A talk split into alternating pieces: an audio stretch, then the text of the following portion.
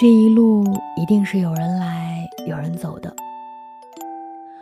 不论何时相遇，因为什么原因，原路的尽头是我们。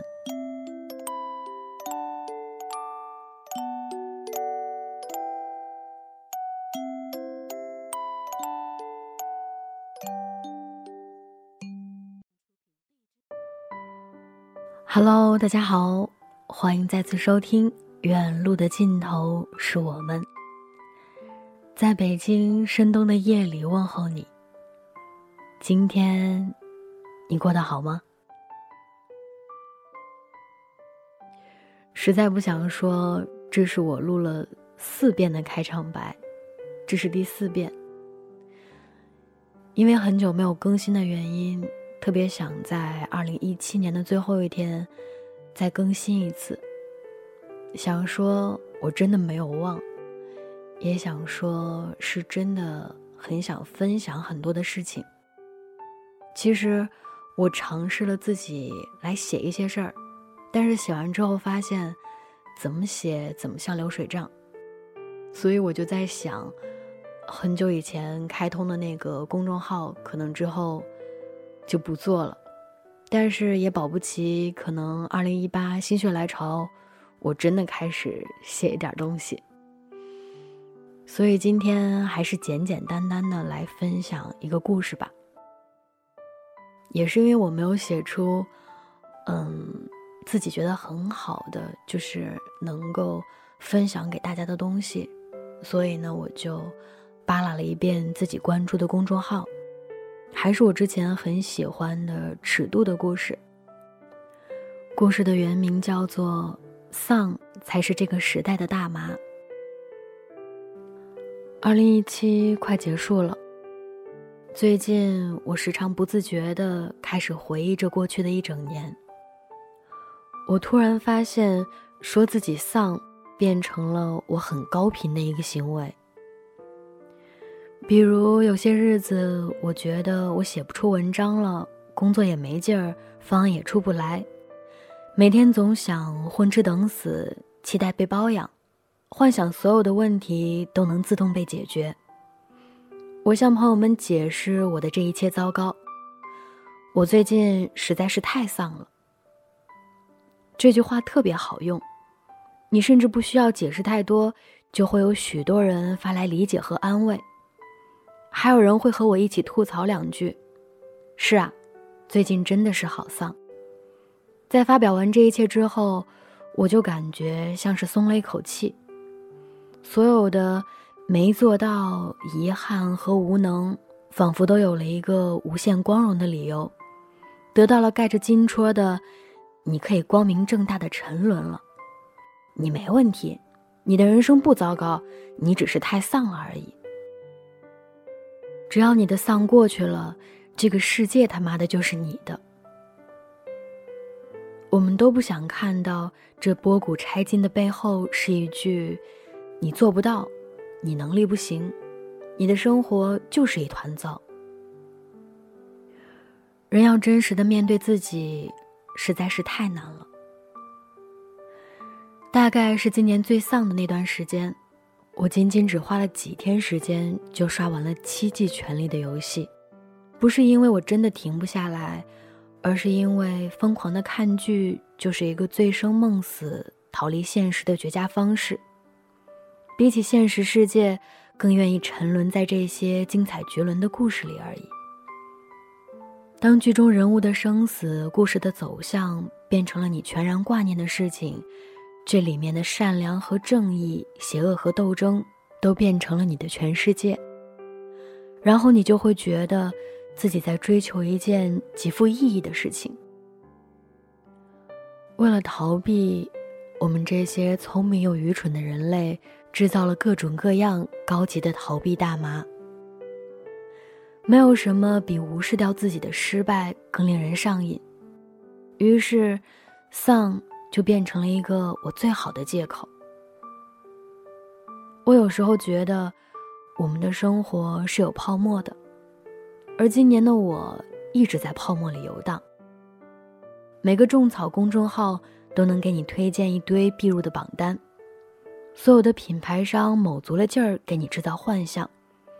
只要你涂了这支口红，你就会变成仙女；只要你用了这个精华，你的皮肤就会变成十八岁；只要穿了这件外套，你就是北京名媛。于是，我们把工资卡上的余额刷完，等候着快递到达的荣光点亮我们的人生。是的，我们的生活的确需要点缀，需要仪式感，需要一切华美的事物来营造环境。只是像我这样容易逃避的人，很容易陷入这些幻象里。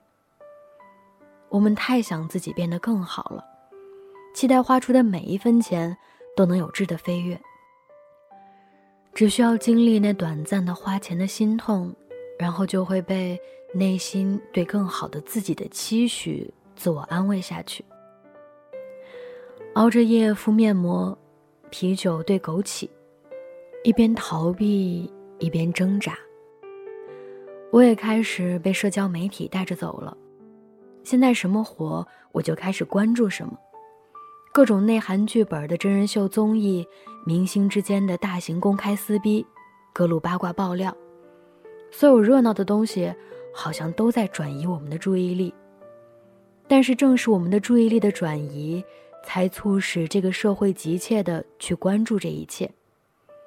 因为我们需要这些虚幻的东西来麻痹自己，好像只是关注于这些东西就能逃避我们空虚的内心，来让自己保持躁动，让自己感到活着。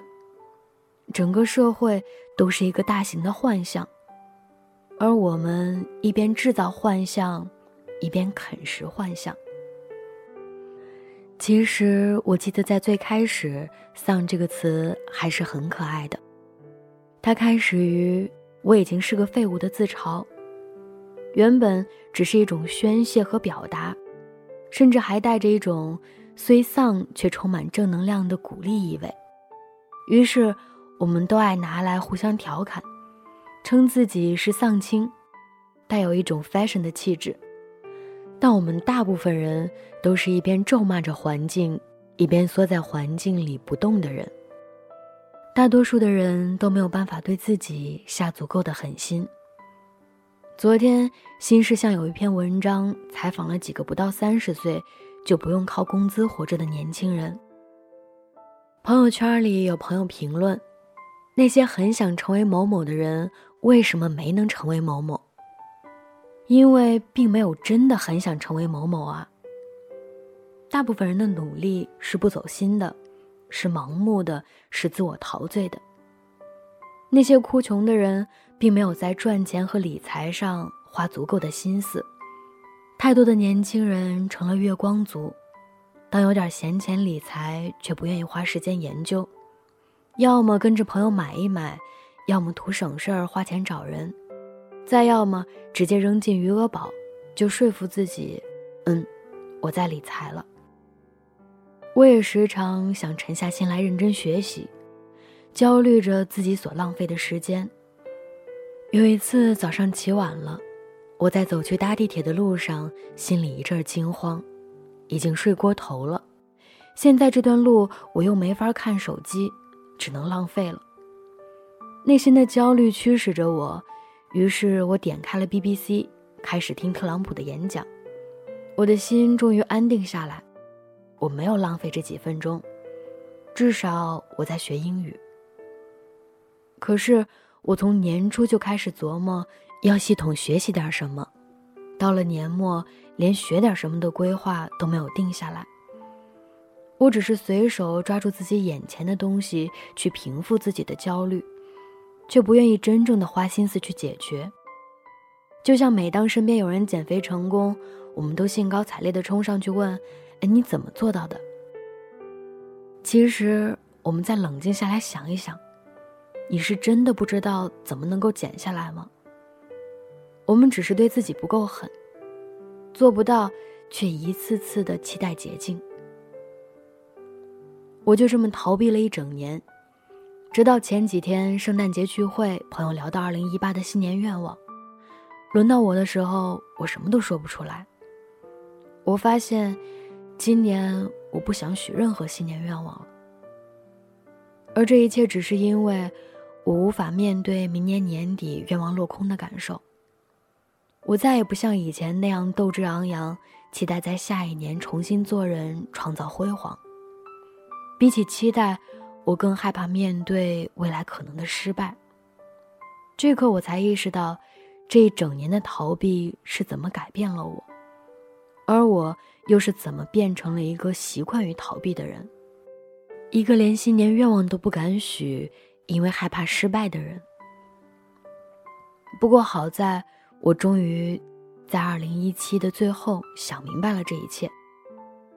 前几天开始，我在朋友圈分了一个极小的分组，开始袒露自己的失败。我想向最亲密的人袒露开始，把我的逃避糖衣撕下来。我再也不想吸食这个叫做丧的大麻了。工作没做好就是没做好，不是我丧，我就是这次失败了而已。但不代表我永远会失败，我能面对这一切，我也能去提升和改变这一切。还是罗曼·罗兰那句话说的经典：世界上只有一种真正的英雄主义，就是认清了生活的真相后，还依然热爱它。直面自己的现在吧，即使这一切很血淋淋，但只要当你开始面对这一切。狠下心来解决这一切，内心的糟糕就会停止。最后，贴一句在微博上看到的话，我很喜欢的一段话。朋友们，我的一点儿切身经验：如果你觉得某个任务让你特别焦虑，压得你喘不过气儿来，那最好的排解方法就是直接去做这件事儿，什么都别管，就是使劲做。努力地推进它的进度，这棘手的事情在进度上每发展一点儿，你的焦虑就会减少一分。同时，你的焦虑越少，推进的速度就会越快。只要咬紧牙关，不停地推进，总会有解脱的那一天。而且，你每完成一个棘手的任务，你或多或少都会比之前牛逼、强大那么一点儿。这件苦差事。总是会改变你一些，真的，诸位，有什么难事儿千万别耗着，别等着，那只会让人在无尽的焦虑中煎熬。你就先大吼一句“去你妈的”，然后两眼血丝的去推进，去做事，做着做着，就有出路了。二零一八，别丧，别逃，我陪着你。